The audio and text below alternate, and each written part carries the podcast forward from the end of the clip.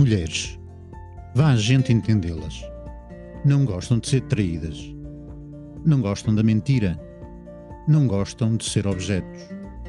Não gostam de não ter direitos. Isto é chato. E depois vai que elas decidem vingar-se. Sendo dominadoras através da beleza, arrasadoras na sua perspicácia e inteligência. E o homem? Bem, pobre idiota. Que lhe resta? Pois. E o livro? Que posso eu dizer sem comprometer? Bem, há um piano e um violino. E a bela sonata a Kreutzer, de Beethoven.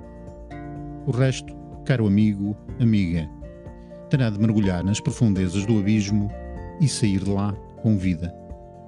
Boas leituras.